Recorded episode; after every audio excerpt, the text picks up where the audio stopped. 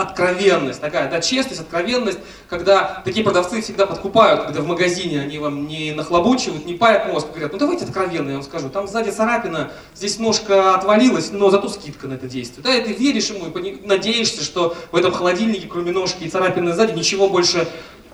поганого нет, да, такого с гнильцой. Приезжаешь домой, оказывается, что там есть двигатель проблемы. Но это сейчас не такой пример. Вот нормальный пример копирайтинга, когда человек попадает на продающую страницу, ему предлагают купить сай, э, дом. И здесь вот именно сколько, и вы ждете, что я вас сейчас буду, да, мы здесь именно отстраиваемся от таких вот э, продавцов,